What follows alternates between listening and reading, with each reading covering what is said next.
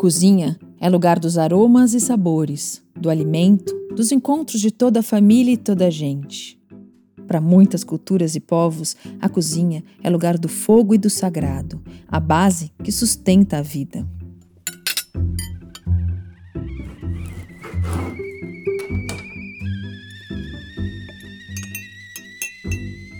E foi isso que nos contou um dos pais que entrevistamos. Ele também disse que a cozinha é um lugar sagrado na sua casa.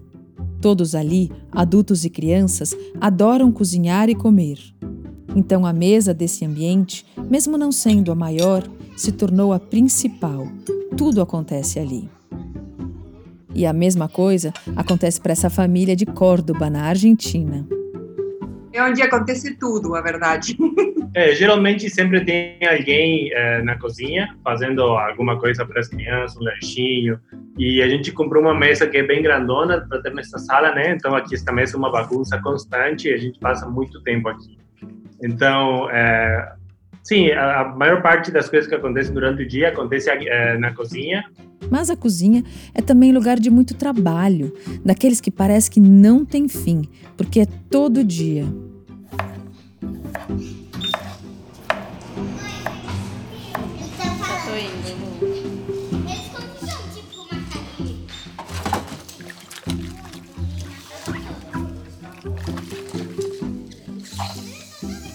Casa, você tem almoço para fazer, você tem janta, é. você tem que fazer nada, você tem que limpar, você tem que passar. Você tem uma demanda, né? É. Não dá para você. As pessoas, tem pessoas que conseguem. Eu acho que super deita, casa bagunçada, tá tranquilo. Eu acho que vai de cada pessoa, que nem eu não consigo. E as crianças? Como viveram durante a pandemia esse ambiente que transita entre o sagrado e a labuta mais rotineira? Estamos começando mais um episódio de Brincar em Casa, uma série de podcasts do Território do Brincar, feitos a partir de uma pesquisa que fizemos com 55 famílias em 18 países, vivendo os mais diversos contextos. Nas entrevistas, buscamos saber como as crianças estavam brincando durante o isolamento social da pandemia de coronavírus. Apresentamos aqui as recorrências e singularidades desse brincar, relatados por mães e pais que conversamos, além de nossas reflexões sobre o que ouvimos. Se você quiser saber mais como foi feita essa pesquisa, não deixe de escutar o episódio A Pesquisa, onde explicamos todo o processo. O assunto de hoje é a cozinha e como ela foi habitada pelas crianças e suas famílias nesse período de isolamento social.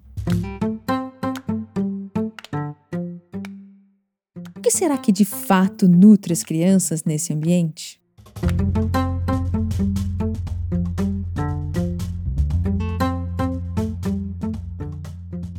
Eu lembrei de uma história que minha mãe me contou do Gilberto Gil, num congresso de educação, ele contou que ele foi alfabetizado na casa da avó dele e que de manhã ele fazia as lições na cozinha. E essa história, e aí ele vai contando, assim, então, que o Pedro Álvares Cabral, o cheiro do coentro, e as mulheres falando, e o cheiro da, da cebola, e a aula de matemática, sabe? Vai tudo se misturando. Aí eu lembrei dessa história e convidei o Kim para fazer lição na cozinha, enquanto eu cozinhava. E foi muito legal, assim. A cozinha se transformou também no lugar de lição. Um dia eu estava fazendo pão, no outro dia eu estava fazendo feijão. No dia que eu estava fazendo pão, era uma lição de construir palavras. Ele ia lá, pegava um pouquinho da massa de pão, voltava e olhava e, ah, palavra não sei o quê. Aí ia lá, pegava mais um pouquinho.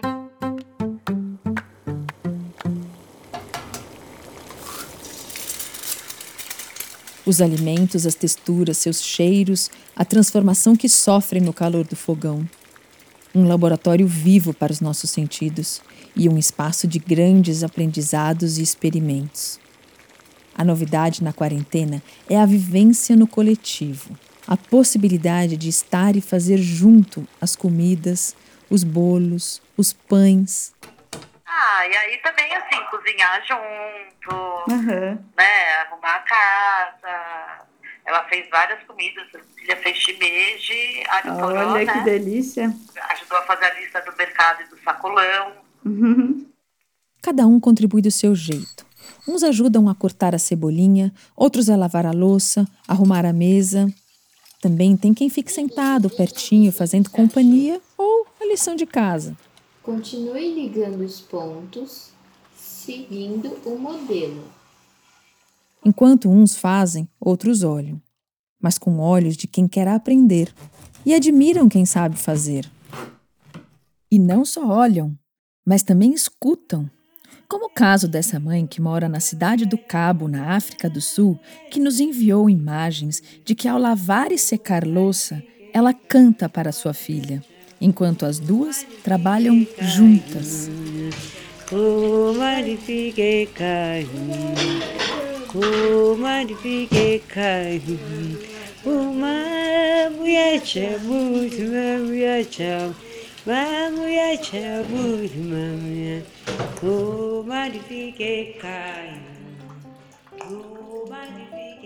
Esse aprender vem pelos gestos, mais do que pelas palavras. Percebe-se ali a alquimia dos alimentos, sente-se os cheiros, os sabores. Observar como mães e pais cortam uma cebola, desfiam um frango, lavam uma jarra de vidro pode parecer banal, mas é um aprendizado vigoroso para as crianças. Ao ver fazer, elas entendem algo a mais do que a própria ação que acontece à sua frente. Entendem a capacidade de agir e a potência que isso tem. Já viu criança quando escuta o caminhão do lixo?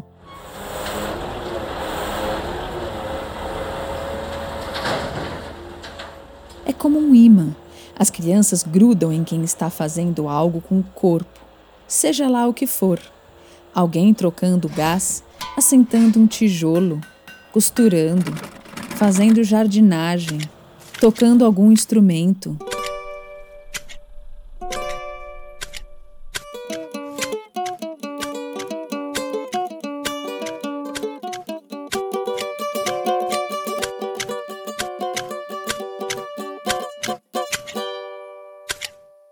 Elas seguem esses fazedores, se alimentam de como as mãos vão criando, arrumando, consertando, modificando é exatamente que estejam aprendendo a fazer jardinagem, a assentar tijolos ou a costurar. Até podem aprender o básico, mas o que nutre a criança é perceber a capacidade que o ser humano tem de transformar as coisas e a intenção que acontece nesses gestos. Essa linguagem de ação do corpo ela é absorvida feito água pelas crianças. O agir do adulto gera um desejo no agir da criança. Não é exatamente um fazer igual, mas é simplesmente fazer. Aliás, não é assim com o brincar das crianças também? Essa é a maneira que uma criança menor absorve o que é feito por uma criança maior e quer brincar também. E isso também se aplica no saber como as coisas são feitas desde o seu princípio. Ele adora essa coisa do ciclo, do, do processo de feitura das coisas, sabe? Aí ele fica pirado nisso. Aí ele fala, ai, conta como é que é feita a geleia. Ele pede assim um milhão de vezes. Uhum. Que o cara planta morango, aí vai colhe os morangos, aí junta com. Aí a gente vê os ingredientes da geleia. Junta com pectina, com maçã, com.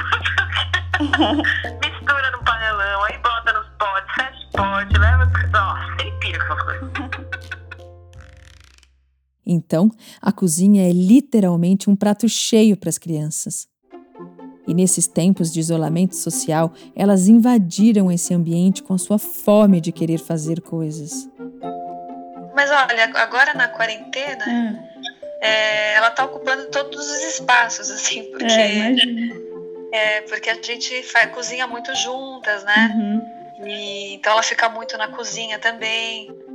Ela adora, ela adora. É uma figura, né? a gente inventa um monte de coisa. Ela tem uma, tem uma coisa que ela inventou, né? Que hum. deu certo. O quê? que é uma granola que ela inventou. Hum. Então, assim, a gente já batizou com a granola dela. Hum. E, e, sem querer aquelas coisas da cozinha, né? Origens da cozinha que sem querer dá certo. Parece besteira, mas eu comprei a batedeira porque ela adora ligar a batedeira.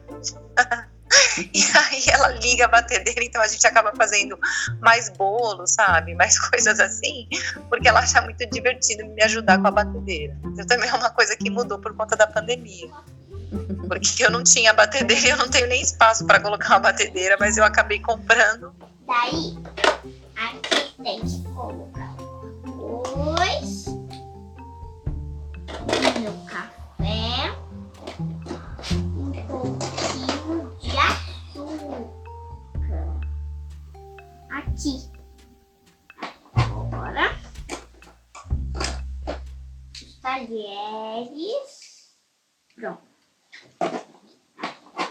essa experiência na cozinha com as crianças, que para algumas famílias é algo novo, se revelou como uma grande brincadeira. Às vezes durante o almoço eu peço ajuda. Então a gente vai.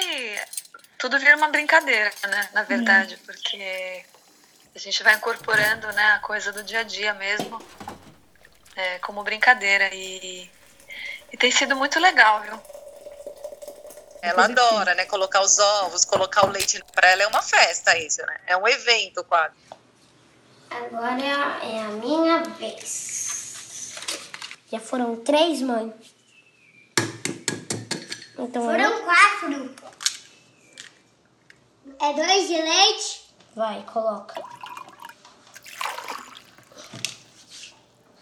É muito bom o chocolate. Quando! Também esse momento da, da cozinha mexer na batedeira. Acho que das últimas semanas é o que ela mais tem gostado de fazer. E essa outra mãe, que tem uma filha curiosa e que adora colocar a mão na massa, então a mãe faz adaptações que se adequem à situação dela de cadeirante, para entrarem juntas nesse brincar de cozinhar, onde ao final sai um bolo de verdade. Daí eu preparo o que é do liquidificador e depois, na hora de juntar isso com a farinha, aí eu deixo para ela mexer, Ai, né? E aí eu faço uma adaptação, assim, é. no, na colher que ela vai segurar, porque ela não, uhum. não consegue segurar, então eu faço uma adaptação. Uhum. Mas você tem que ver a cara da pessoa mexendo o bolo. Tem uma importância, sabe? Tipo, nossa, isso que eu tô fazendo, mamãe, é demais. E aí depois come o bolo, claro. Aqui tudo é de verdade. Cortar, misturar, raspar e ao final comer. Mas eu procuro fazer, tentar o máximo que eu consigo, que a minha criatividade permite, uhum. tentar transformar esses momentos Numa coisa em legal. brincadeira. É. Mas não é fácil. E aí, assim, eu deixo as coisas que não quebram na pia pra ele enxaguar, uhum. e ele fica brincando com água um tempo, e tudo bem, é isso aí. Vou botar o feijão, arroz. Agora vou botar água pra esquentar, pra esquentar, pra esquentar. Guri-guri, alanxanxa, guri-guri. A corda vai ficar delicioso. Tenho que botar esse é o feijão que eu vou botar de da de da de da de de da de da de de. As mãos que se ativam nas cozinhas fazem brotar um sentimento do eu posso, eu consigo, eu sei fazer. Isso nutre um espaço interno nas crianças que nenhum espinafre, brócolis ou abobrinha conseguiria nutrir. Ela fica tudo assim, né? Se sentindo empoderada, porque às vezes eu peço para ela fazer a granola dela. é um barato, né? E ele tá muito mais autônomo nas coisas de casa, né? Tá ajudando na cozinha super, tá aprendendo, tá, tá ganhando uma desenvoltura na cozinha que ele não tinha, sabe? Hum. Um jeito de pegar os objetos de cozinha, de conferir já, cortar uma farinha para abrir e botar sem deixar cair tanto no chão, tá se ligando mais nessas coisas. Uhum. E aí tá criando um mini repertóriozinho de receitas que ele tá fazendo sozinho. E aqui descobrimos algo fundamental sobre a tão almejada autonomia. Ela não se ganha, nem se explica, ela se conquista. E então vem a pergunta: como conquistar autonomia sem se arriscar? Nesse processo de conquista de autonomia, o risco faz parte, embora na cozinha também haja necessidade de uma assistência, até que chegue o dia de fazer sozinho. Mas é um espaço que, assim, normalmente tem um adulto junto, né? Não é uma brincadeira que quando eu entro ela aconteceu. É um espaço que é sempre quando tem um adulto junto ali e uma brincadeira que normalmente ou eu ou o Gert, a gente está assim, não faz, não corre, não pula, não, não, não, por ser o espaço da cozinha, com vidro, né, com, com mais possibilidades de acidentes. Mami, você acha que assim tá bom de anilina? Acho que tá. Gastei, gastei quase todo o pote. Olha! Cor de caramelo. Mexe, Nossa, ó, mistura tudo, tudo. Peraí que eu vou ajudar. É pôr água bem aos pouquinhos, pra ir vendo calma, como é que fica. Calma, a gente sabe. Tá. É, a gente sabe. Outro assunto que apareceu com força na cozinha foram as refeições em conjunto. Foi quase unânime que antes do isolamento social, crianças e adultos tinham uma vida tribulada que mal ficavam em casa, saíam cedo e muitos só voltavam ao final do dia. Então, nossa rotina antes disso tudo era muito assim, dormir só juntos. A gente passava o dia inteiro longe. Eles ficavam na escola, eu ficava na faculdade. Então nossa rotina era bem assim. Agora não, agora a gente fica mais tempo juntos mesmo. O dia a dia aqui da gente é muito corrido, a gente levanta cedo, vai trabalhar. Nós somos como um robô programado. Essa questão também acontecia com famílias fora do Brasil, como nos contou essa mãe de três filhas que trabalha como professora na comunidade onde mora na África do Sul.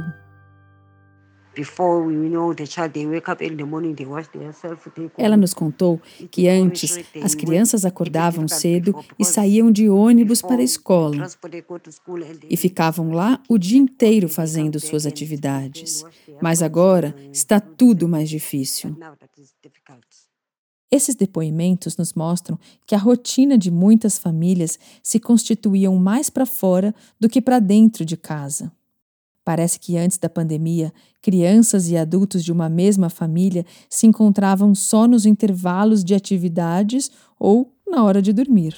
A Isabelle, ela ficava em período integral na creche. Tipo, eu levava ela às sete, pegava às cinco da tarde. A rotina dela era bem cansativa, né, Renata? Porque ela acorda muito cedo, vai trabalhar comigo, aí eu deixo ela na escola.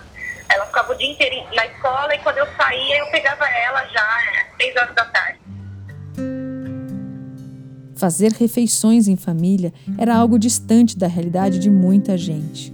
Para essas pessoas, a alimentação é delegada para as escolas, os fast foods, marmitas e congelados. E nessa correria não há tempo para o estar junto. Infelizmente, durante a pandemia, muitas famílias tiveram uma diminuição na qualidade alimentar devido à falta de recursos nesse período. Aqueles que contavam com as escolas e instituições para reforçar o valor nutritivo da alimentação das crianças se viram em dificuldades. Mas com todos em casa, fazer refeições juntos, independente do que há de alimentos na mesa, passou a ser novidade para várias famílias. A qualidade do estar junto foi notada por muitas pessoas tomamos o café juntos, os três, que também uhum. não era uma coisa que acontecia, porque ela tomava num horário, meu marido no outro, no uhum. outro, então agora a gente toma juntos. A gente para em algum momento do dia, faz o almoço, todo mundo está comendo junto e isso tá, tem feito um bem para a gente muito grande. Então, acho que essa quarentena veio para a gente dar uma sacudida e falar: olha, cuida de você, cuida da sua família, cuida de quem você ama, dá mais atenção, dá mais é, espaço para você mesma ser, ser mais feliz. E essa novidade de estar junto na mesa não é pouca coisa para as crianças como vimos em vídeo enviado por uma família com uma menina brincando na pequenina casa de bonecas, com a mesa posta e quatro bonecos sentados ao redor, como um pai, uma mãe e duas filhas. Oi. Oi, bom dia. Bom dia. Vocês já começaram a tomar café? Não. Ótimo, que eu queria acompanhar desde o começo.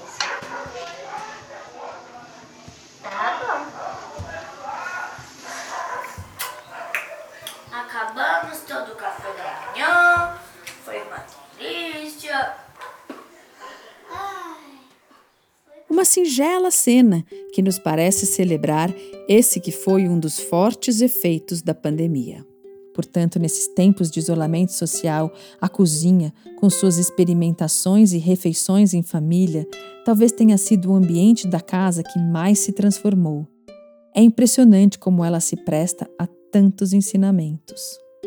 O que antes estava organizado pelos horários de atividades externas como escola, trabalho, de repente precisou de um novo fluxo. Nesta pandemia, quem ditou a rotina foi o mundo de dentro, ou seja, o modo de ser de cada família, e não tanto mais o mundo de fora. E as refeições foram um marco nesse novo ritmo cotidiano.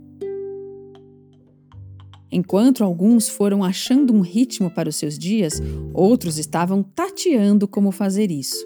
E tiveram aqueles que assumiram honestamente que não davam conta de seguir ritmo algum. E agora, durante a quarentena, as coisas estão bem mudadas. Estamos tendo uma dificuldade dessa coisa de horários, né? De estipular tão com tanta rigidez os horários, né? Depois da quarentena, tudo mudou. Os horários de Manu se desregularam bastante, bastante mesmo. Isso aí é, é o, é o efeito colateral maior que a gente está vendo na quarentena.